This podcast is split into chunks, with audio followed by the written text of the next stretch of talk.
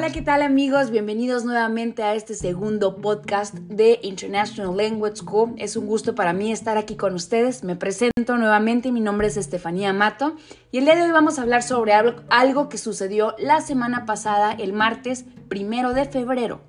Se celebró en el mundo oriental el Año Nuevo lunar o Año Nuevo chino. ¿Habían escuchado esto? ¿Por qué se celebra un año diferente a nuestro año occidental. ¿Qué es el Año Nuevo chino? ¿Qué implica?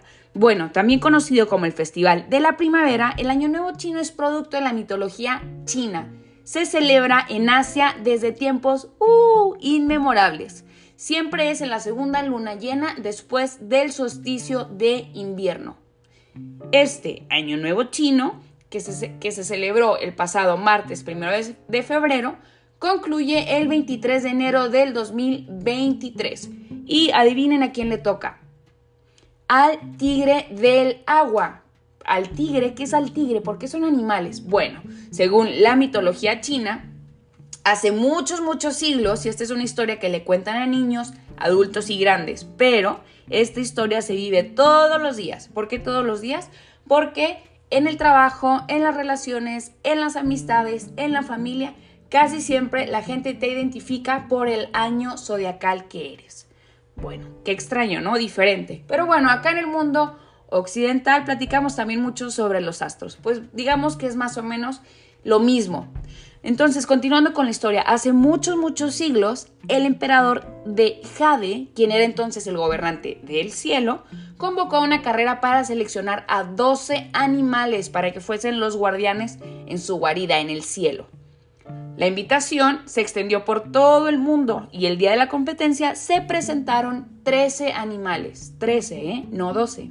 ¿Sabes cuáles? ¿Los has escuchado? Probablemente si observaste o viste la película de Kung Fu Panda, habrás encontrado ahí algunos de ellos. Te comento cuáles fueron estos 13.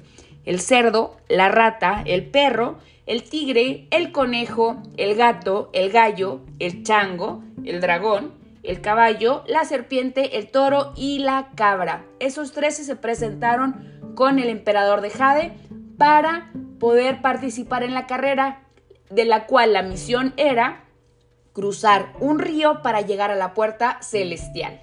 Según el orden de su llegada, se les otorgaría un año. Pues para no hacerte el cuento tan largo, o si tienes oportunidad de revisar nuestro blog en la página de, de Facebook o la página de nosotros, que es www.ilsjuarez.com, podrás ver ahí el video que hace alusión a esta carrera.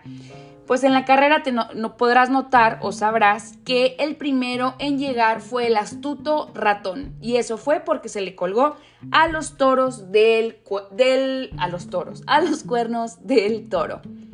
En la parte de atrás venían dos personajes mitológicos discutiendo, peleando, jugando, pasando un buen tiempo, que era nada más y nada menos que el gato y el perro.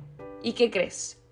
Estos al estar jugando, el perro no soportó que el gato estuviera en el costado con él, porque estaban en una competencia, obviamente, y lo empuja. Se dice que desde entonces el perro y el gato no se llevan bien y también que por eso el gato odia el agua. Pues bueno, el último animal en llegar a esta carrera celestial fue el cerdo, un animal que pues un poco más flojo, aunque fue tenaz para llegar al final de la carrera. Ahora, cada uno de estos animales durante la carrera se comportó de una manera diferente y por eso se le atribuyen valores, personalidades y actitudes a las personas que son estos animales en sus años.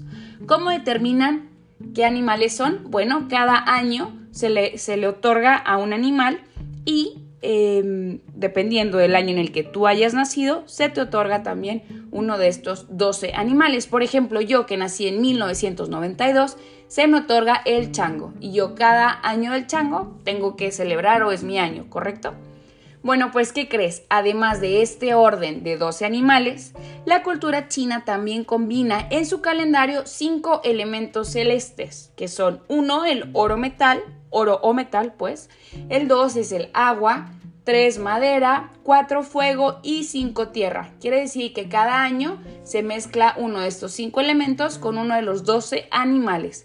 Y por lo tanto, el año pasado, que fue el 2021, se despidió al año del toro de oro. Y este 2022 se le da a el tigre del agua, que es un símbolo de fuerza y valentía. Según el horóscopo chino, algunas de las cualidades de los tigres del agua de este 2022 son que poseen una habilidad innata para aprender cosas nuevas, que son profesionales en el arte y las artesanías, también que tienen una fuerte autoestima y que rara vez aceptan el consejo de los demás.